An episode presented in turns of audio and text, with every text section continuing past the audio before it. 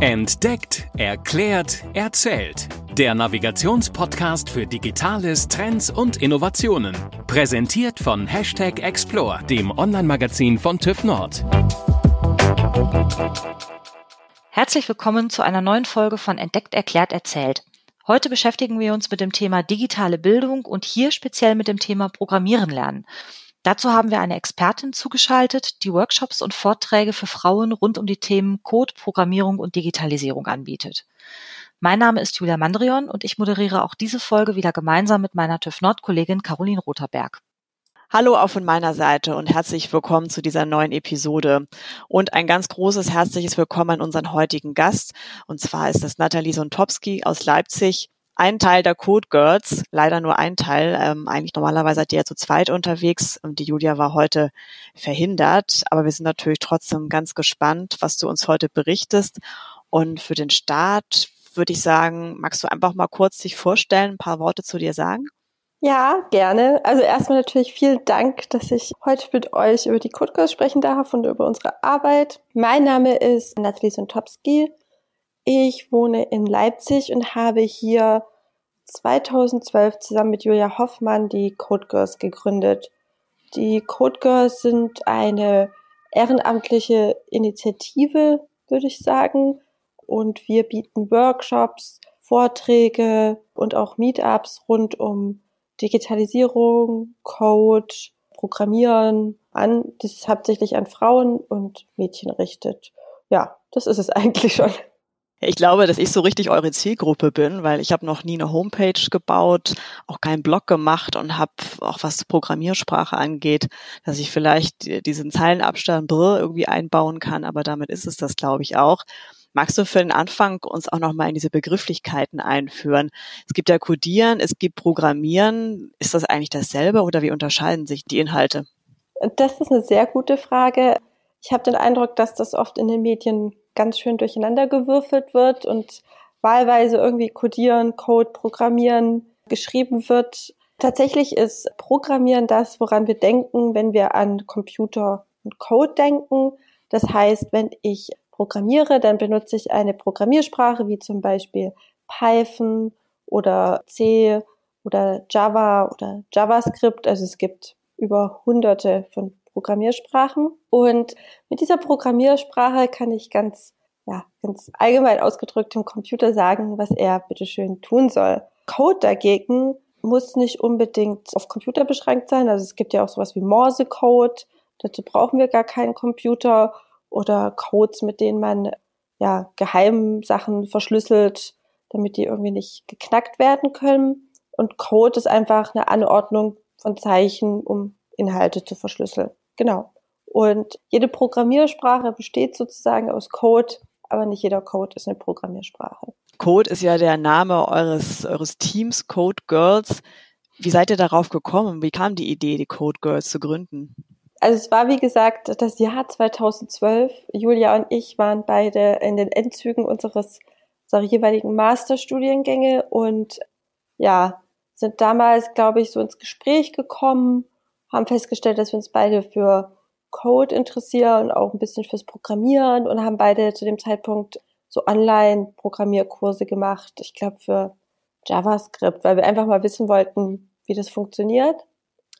Und das war auch die Zeit, wo es mit den Rails Girls so richtig losging.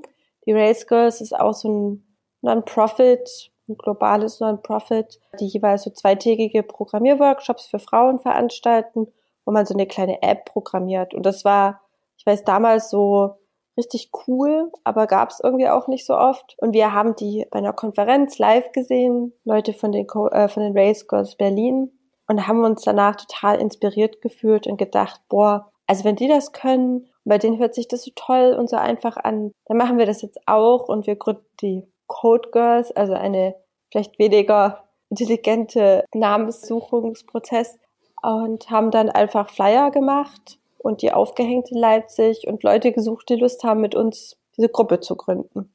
Ja. Und da waren auch gleich ganz viele mit dabei. Es wäre natürlich cool, wenn ich das jetzt sagen könnte. Aber tatsächlich äh, ist zum ersten Treffen, also ist immerhin eine Person gekommen. Da waren wir schon ganz schön stolz. Und die nächsten Treffen ist dann niemand gekommen. Dann allerdings hat uns ein Hackerspace hier in Leipzig, die haben uns angeschrieben, weil die irgendwie davon Wind bekommen haben und gemeint, wir dürfen uns doch auch gern bei denen treffen und deren Lokalitäten nutzen, was total nett war. Und dann haben die das auch über ihre Webseite so verbreitet und auch andere Leute haben darauf aufmerksam gemacht und dann so allmählich sind auch ein paar Leute dazu gestoßen. Habt ihr vielleicht auch gemerkt, dass, weil ihr euch ja speziell auch an Frauen richtet, dass die sich ähm, da auch erstmal angesprochen fühlen müssen, weil tendenziell ist ja doch immer das ein bisschen eine Minderdomäne noch, oder? Genau, also wir haben auch gemerkt, dass das anders ist und dass da auch so eine Grundschwellenangst herrscht. Also dass auch Frauen, die bei uns in den Workshops waren und ich habe denen irgendwas erklärt, so ganz, wirklich ganz grobe Basics und dann sagen die irgendwann mal nach einer halben Stunde, ja, das weiß ich schon, ich bin ja im dritten Semester Informatik. Wo ich so da saß und dachte, oh je, ich habe sie bestimmt voll gelangweilt. Also ich bin keine Informatikerin, wahrscheinlich weiß die zu dem Zeitpunkt schon viel mehr als ich.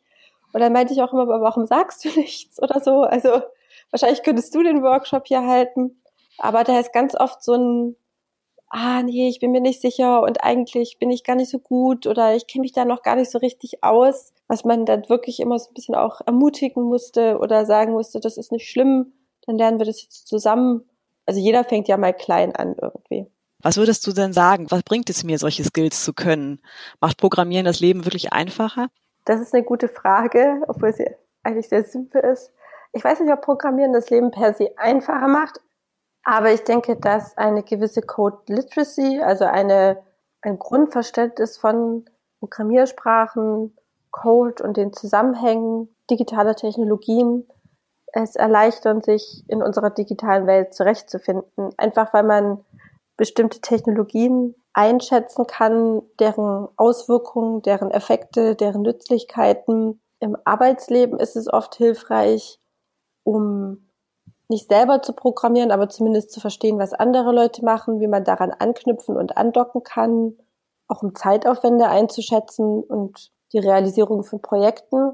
Und ich denke, so eine gewisse Grundkenntnis ist auch ein schönes Mittel der Partizipation. Also dadurch, dass wir ja in einer Welt leben, die zunehmend digitaler wird, spielen sich einfach auch viele Prozesse im digitalen Raum ab und zumindest schon ein kleines, so ein kleines Know-how von Programmieren oder so ein bisschen Code äh, kann es mir enorm erleichtern, an Prozessen teilzunehmen, mich meiner Stimme Gehör zu verleihen, sichtbar zu werden und auch äh, bestimmte Sachen zu repräsentieren.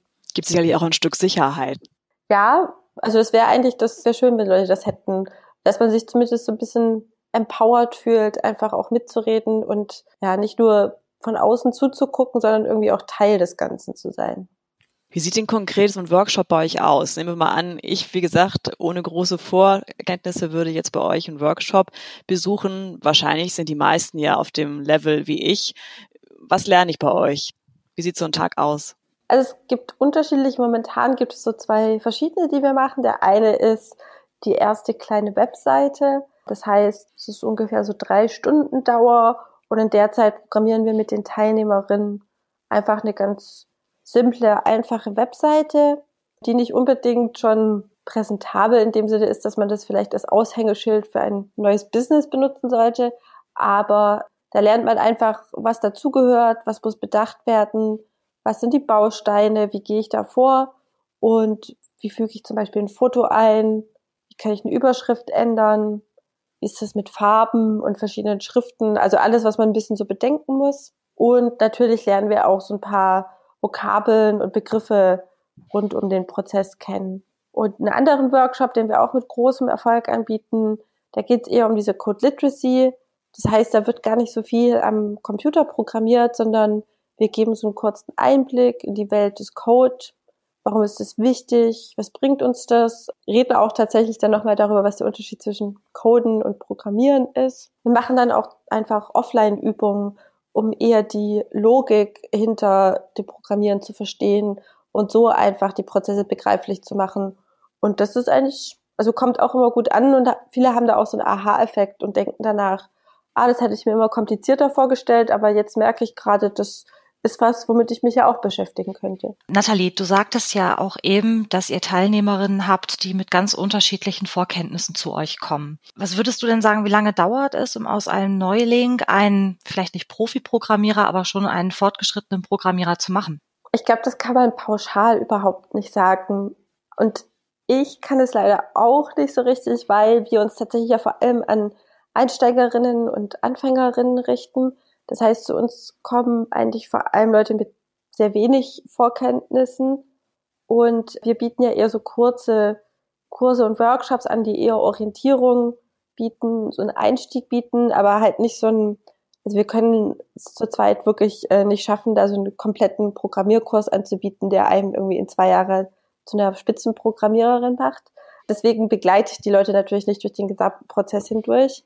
Aufgrund meiner Erfahrung würde ich sagen, dass es so ein bisschen ist wie einfach auch Französisch oder Englisch lernen. Also manche Leute lernen halt Sprachen sehr schnell, weil sie einfach ein gewisses Talent dafür haben, sich die Grammatik schnell erschließt, das alles logisch aufeinander aufbaut, die vielleicht auch die Möglichkeit haben, das viel anzuwenden, zum Beispiel durch einen Auslandsaufenthalt. Und andere sind vielleicht nicht so talentiert und brauchen da deutlich länger, krebsen da vielleicht ein bisschen vor sich her und haben da mehr Schwierigkeiten. Und so ein bisschen ist es auch mit dem Programmieren. Also es gibt Leute, die sich da sehr schnell zu Hause fühlen und die Konzepte sehr schnell begreifen.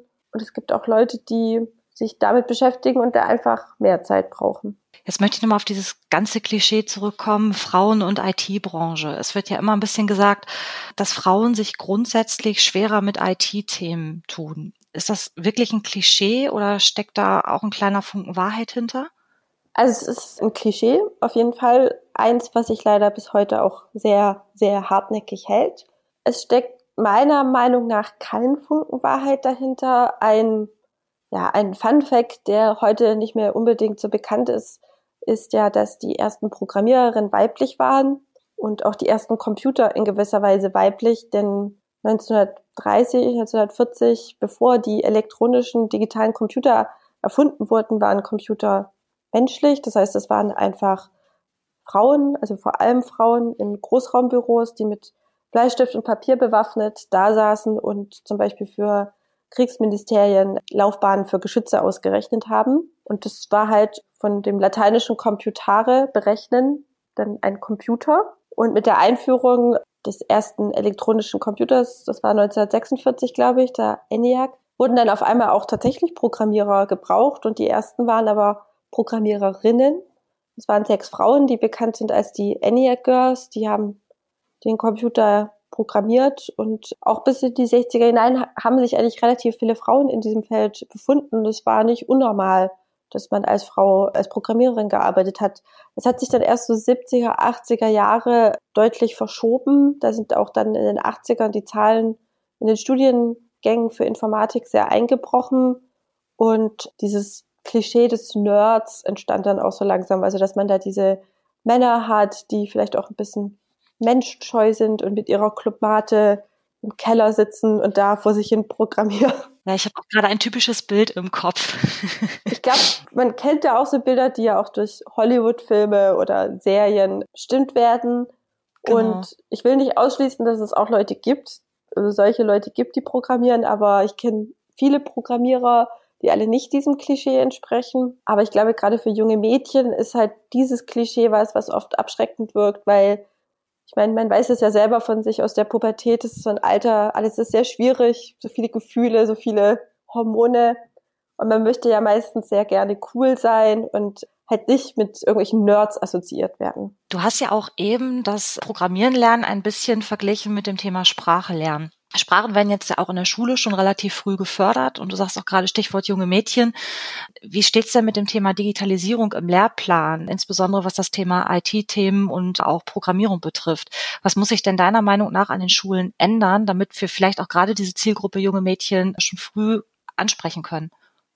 Also ich glaube, grundsätzlich ist Digitalisierung in Deutschland auf dem Lehrplan noch ausbaufähig. Also ich ich glaube, es gibt immer wieder einzelne Schulen, die wirklich viel machen und auch tolle Projekte, aber so grundsätzlich ist das was, was oft noch nicht so richtig in den Mittelpunkt gerückt ist. Und wenn, dann wird es vor allem durch die Hilfe von Unternehmen wie zum Beispiel Google oder Microsoft realisiert, die da halt wieder Workshops für Lehrer anbieten. Und ich glaube, dass oft die Lösung darin gesehen wird, dass man einfach jetzt ganz schnell Programmierkurse auf den Lehrplan und alle sollen programmieren lernen. Was ich persönlich gar nicht für so sinnvoll halte. Ich fände es deutlich spannender zu sagen, man hat halt so einen Einsteiger-Programmierkurs und dann benutzt man aber einfach dieses Handwerkszeug, dieses Instrument des Programmierens in anderen Fächern, dass man sagt, in Politik, in äh, Gemeinschaftskunde, wir besprechen irgendwie über Wahlkampf oder demokratische Systeme, dann bauen wir uns doch mal einen kleinen Valometer mit simple, also mit ganz simplen irgendwie oder in Erdkunde, äh, wenn wir über Klima oder sowas reden, vielleicht können wir da auch irgendwas dementsprechend anschaulich programmieren, was irgendwie Klimaströme simuliert oder sowas in der Art. Und ich glaube, das wäre halt wichtiger, Leuten aufzuzeigen, hey, man kann Programmieren auch für andere Sachen einsetzen, einfach um eure Interessen zu verfolgen. Und ihr müsst später auch nicht zwingend Informatik studieren. Aber selbst wenn ihr Biologen oder Soziologen oder meinetwegen auch Maurermeister werdet, kann es unter Umständen sehr hilfreich sein, wenn ihr Programmierkenntnisse habt. Also so ein bisschen weg von diesem abstrakten, hey, da ist irgendwie ein Programm und da habe ich einfach nur Codezeilen ohne praktisches Anwendungsbeispiel, auch mehr dorthin zu gehen, zu sagen, das ist wirklich ein richtig konkreter Nutzen, den ich davon habe, dass ich so Grundkenntnisse im Programmieren habe. Ne? Das ist ja das, was du damit im Grunde genommen sagen möchtest. Genau, ja. Ja, dann kommen wir auch schon fast zum, oder kommen wir schon zum Ende unseres Interviews. Wir machen am Ende immer so eine klitzekleine Fragerunde, um noch so ein paar kleine Persönlichkeitsfakten aus dir rauszukitzeln. Okay. Deswegen würde ich dich gleich mal fragen, ähm, würdest du dich so in deiner Arbeit eher als Eule oder als Lerche bezeichnen? Ich glaube, ich würde mich eher als Lerche bezeichnen, weil ich früh aufstehe und die also meine beste Arbeit eigentlich auch morgens mache, da wirklich am konzentriertesten arbeiten kann. Ja, spätestens mit so einem Nachmittagstief gegen drei, vier oft ganz froh bin, dass der Feierabend näher rückt und ich dann abends auch tatsächlich, so uncool es klingen mag, gerne früh ins Bett gehe. Das Gegenteil vom IT-Nerd-Programmierer-Klischee, was bis nachts in die Puppen noch den letztes, das letzte Fitzelchen Code zu Ende schreiben muss im stillen Kämmerlein. Wahrscheinlich bin ich deswegen keine Programmiererin. Wann warst du denn das letzte Mal 24 Stunden offline? Das ist eine sehr, sehr gute Frage. Die ist gemein, ne? Ich glaube ich glaub tatsächlich, ich weiß es nicht. Es ist wahrscheinlich irgendwann mal, irgendwann mal, als ich noch daheim gewohnt habe, vor WLAN, Flatrates und Smartphones. Auf jeden Fall muss es gewesen sein, weil ansonsten kann ich mich wirklich nicht daran erinnern. Gibt es jemanden, der dich in der Digitalszene inspiriert? Hast du irgendwie ein Vorbild? Also ich habe nicht per se ein Vorbild, aber ich habe auf jeden Fall durch, also durch unsere Arbeit, also auch mit Julia, haben wir eigentlich viele coole Frauen kennengelernt. In Leipzig gibt es zum Beispiel die Open Tech School, die auch von Freie Frauen betrieben wird oder Freie Frauen machen das, die wir auch durch die Kutgers kennengelernt haben. Ich arbeite auch mit einer, ja, einer Designerin äh, zusammen, die viel im Robotikbereich macht, die so lustige kleine Roboter zusammenbaut. Amelie und äh, finde es ganz toll und ganz spannend, was sie da macht, weil es bei ihr auch immer so einfach aussieht, die das auch in so einen ganz anderen Kontext rückt ist, in dem man Roboter bisher kennt. Und ich finde es auch wahnsinnig inspirierend, einfach mit Julie zusammenzuarbeiten, weil wir uns, glaube ich, auch ganz gut ergänzen und ich immer sehr viel von ihr lernen kann. Zum Beispiel ein bisschen mehr Gelassenheit oft ähm, und einfach mal durchatmen und so, okay, wünschen wir uns alle manchmal in unserem Leben, ne? Genau, wünschen wir uns alle mal. Und so insgesamt finde ich, ist es auch oft, was ich durch ja so geschichtliche Betrachtung wie zum Beispiel bei diesen ENIAC Girls gelernt habe, dass es einfach schon einfach ja ein bis zwei Generationen von Frauen vor uns gab, die in dem Bereich total viel gemacht haben und richtig krasse Errungenschaften erreicht haben, angeregt haben, viel gemacht haben, wo ich mir denke, wow, wenn die das in den, also unter diesen Umständen damals geschafft haben, dann kann ich ja jetzt auf jeden Fall auch meinen Beitrag leisten. Dann habe ich noch eine allerletzte Frage an dich zum Abschluss, dann bist du erlöst.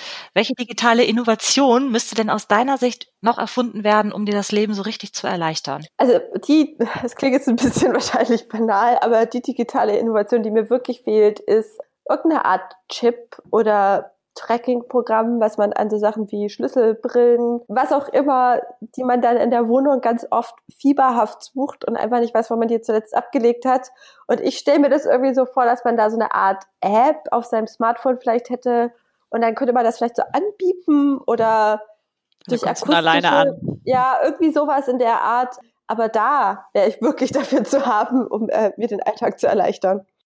Ja, super. Das war's auch schon von uns. Ganz herzlichen Dank für die Einblicke in deine Arbeit. Ich fand es sehr spannend. Wir fragen unsere Experten zum Schluss immer noch einmal, wie seid ihr für die Hörer zu erreichen? Hast du einen Kontakt?